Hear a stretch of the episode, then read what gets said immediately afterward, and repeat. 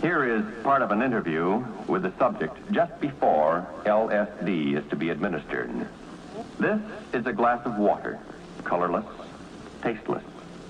It contains 100 gamma of LSD 25, one tenth of a milligram, the equivalent of one six hundredth of a grain. An ounce of this material will make 150,000 such doses. Let us observe the effect some three hours later. Well, I just couldn't. I couldn't possibly tell you. It's, it's here. Can't you feel it? This whole room. This, this, everything is in color, and and I can feel the air. I can I can see it. I can see all the molecules. Can you see it? It's right here in front of me, right now. Watch. No. Good heavens. You know what went through me? It passed right through